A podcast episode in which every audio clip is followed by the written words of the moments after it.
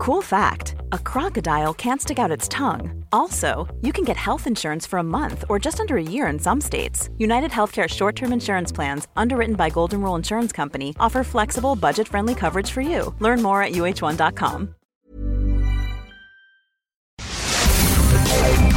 Divagando en la mente de un espacio donde semana a semana llevaremos a la silla de los psicoanalistas las mentes más tormentosas para ser analizadas por los expertos. Con Rocío Arocha, Ruth Axelrod y José Estrada.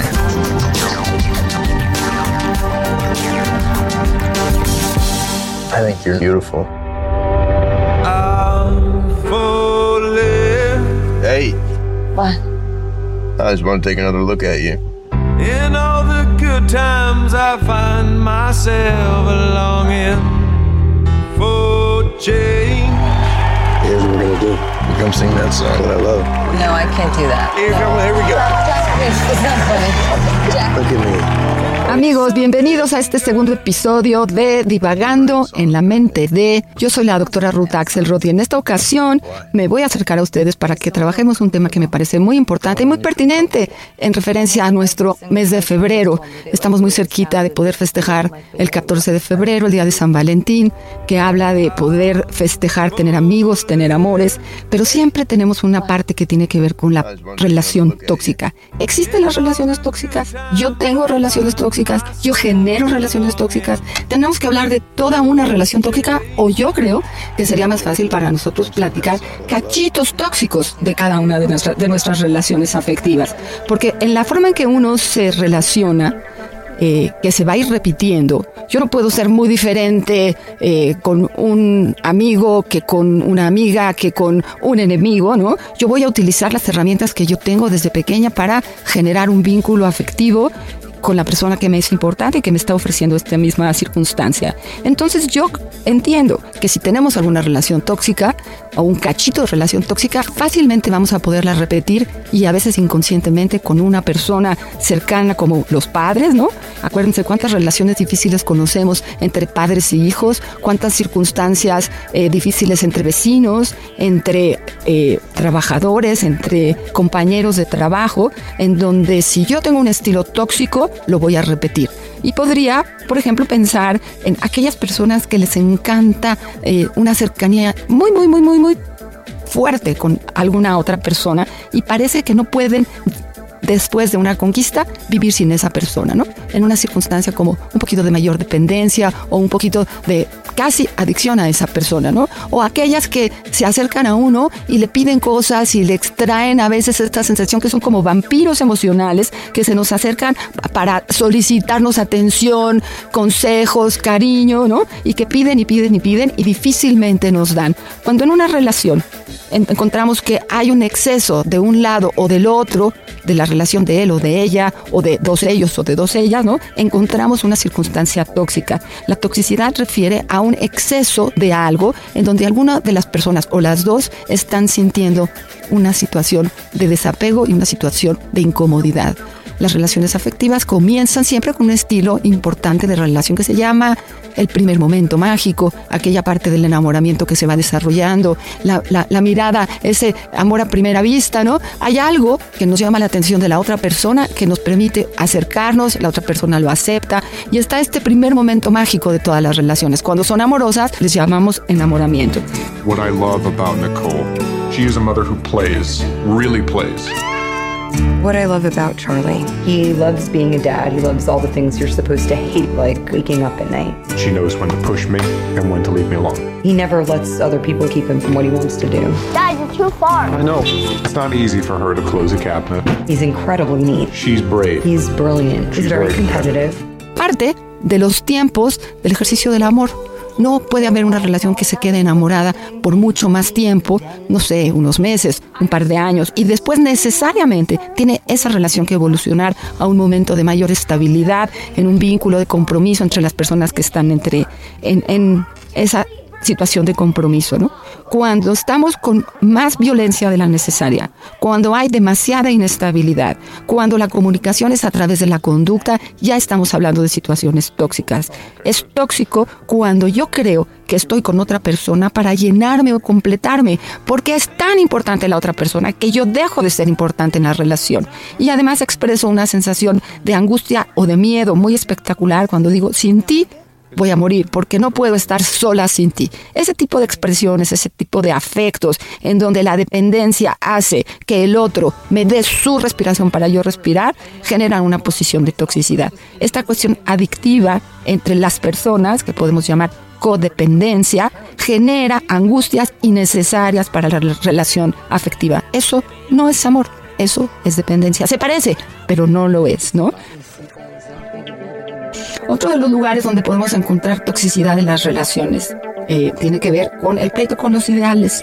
Cuando nosotros consideramos que una pareja eh, tendría que cumplir con ciertos roles, con ciertas expectativas, y especialmente en el matrimonio, nosotros tenemos esta expectativa ideal de que el, matrimonio tenía que ser un acuerdo entre dos personas en donde los dos son perfectos y van a cumplir con todos los roles que carga la expectativa del matrimonio. Es decir, el esposo o la esposa tiene que ser lindo, guapo, cariñoso, afectuoso, no roncar, levantar la ropa, cumplir con la cuestión del dinero, llegar a tiempo, seguir mis órdenes, ¿no? Eh, demostrar mi amor y después formar una pareja que tenga hijitos y demás. Y cuando yo le pido y solicito a una sola persona que cumpla con todas mis necesidades, seguramente eso es un imposible. Igual que si alguien me solicita a mí que yo cumpla con todas sus necesidades afectivas. Son situaciones que no son posibles de ser eh, ligadas, de ser organizadas y ponen a la circunstancia del amor en la relación de pareja en una tensión innecesaria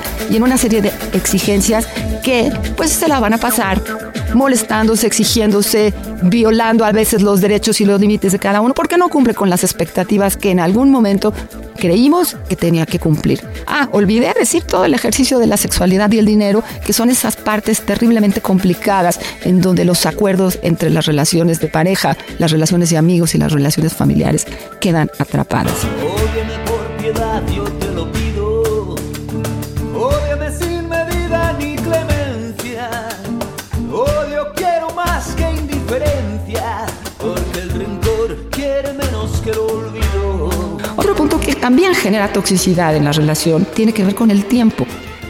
Nosotros aprendimos a amar desde chiquitos y jalamos con esa historia de amor que traemos cada uno de nosotros de una forma histórica. Y entonces nuestro primer amor, que bueno, evidentemente serían nuestros padres, nuestros hermanos, nuestra familia, se va a ir transformando a un segundo amor, que sería aquel lugar en donde vamos a partir a la escuela y vamos a aprender a convivir con niños que también son tan especiales como nosotros, para después pasar al amor que podemos tener con los maestros, las autoridades, los vecinos, y después por ahí en la adolescencia elegiremos una pareja y de ahí empezaremos a tener una, dos o las que nos alcance el tiempo para poder llegar a una relación estable.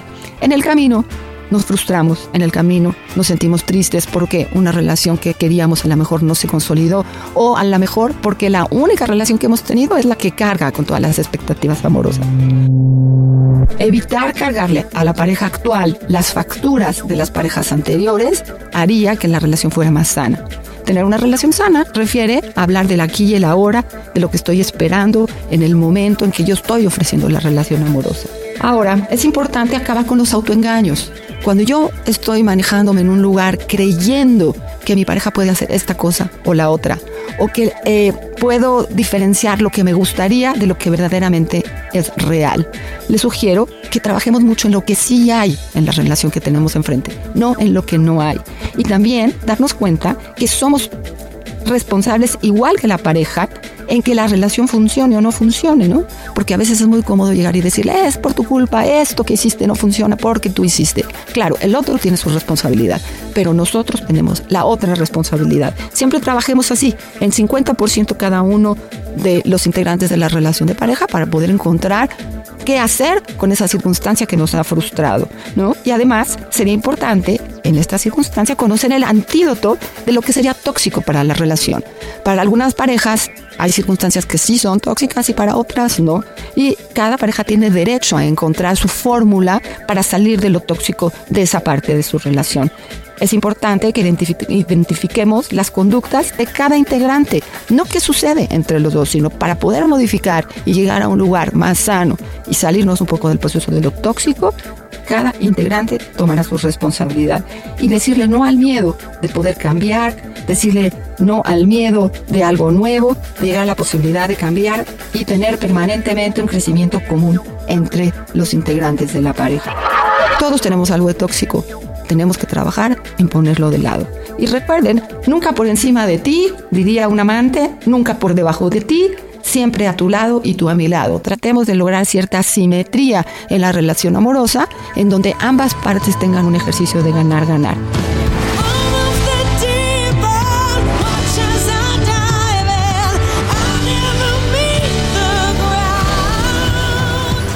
Y con esto de lo tóxico se me ocurre la película de Nace una estrella, esa gran película que ganó el año pasado la mejor canción en donde el músico experto Bradley Cooper, ese guapísimo que canta maravilloso, que estaba representando a Jackson Maine, descubre y se enamora de esta artista en apuros. Ali, ¿se acuerdan que es nuestra Lady Gaga? Que eh, ella casi había renunciado al sueño de ser una cantante, pero cuando él se acerca y la descubre, la convence para que suba al foro con él y logra la atención de todos porque canta espectacular, ¿no? Y bueno, ellos dos se juntan, viven, están juntos mucho tiempo. Ali logra un desarrollo personal muy importante, también lo hace Jackson, ¿no? Pero la relación se viene abajo porque Jack lucha una batalla constante e imposible con sus propios demonios de la adicción. Y entonces en esta gran pareja, ambos muy exitosos, el amor se va enfermando.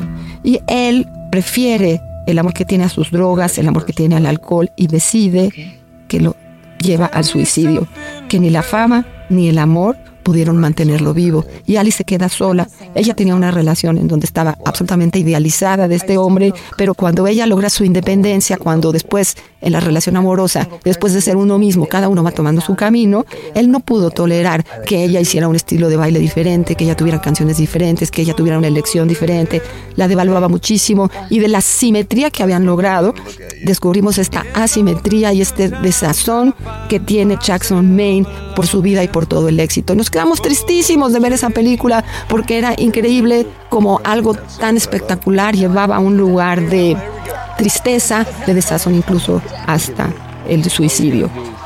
Bueno, es una historia que termina, pero nosotros seguimos aquí eh, trabajando y pensando en cómo hacer este programa interesante para ustedes y estamos en divagando en la mente de las relaciones tóxicas, ¿sí? Entonces, creo que es momento de despedirnos. Gracias por escuchar un episodio más de Divagando en la mente de las parejas tóxicas. Esperen nuestra tercera entrega la próxima semana para escuchar y descargar los podcasts de Divagando en la mente de en las plataformas digitales del Heraldo de México. Soy Ruth Axel Rod. Nos escuchamos la próxima semana y muchas gracias. Feliz Día del Amor y la Amistad.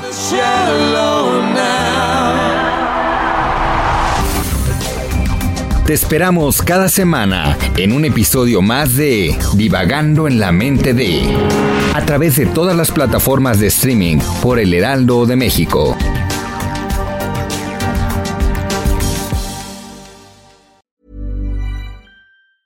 Ever catch yourself eating the same flavorless dinner three days in a row?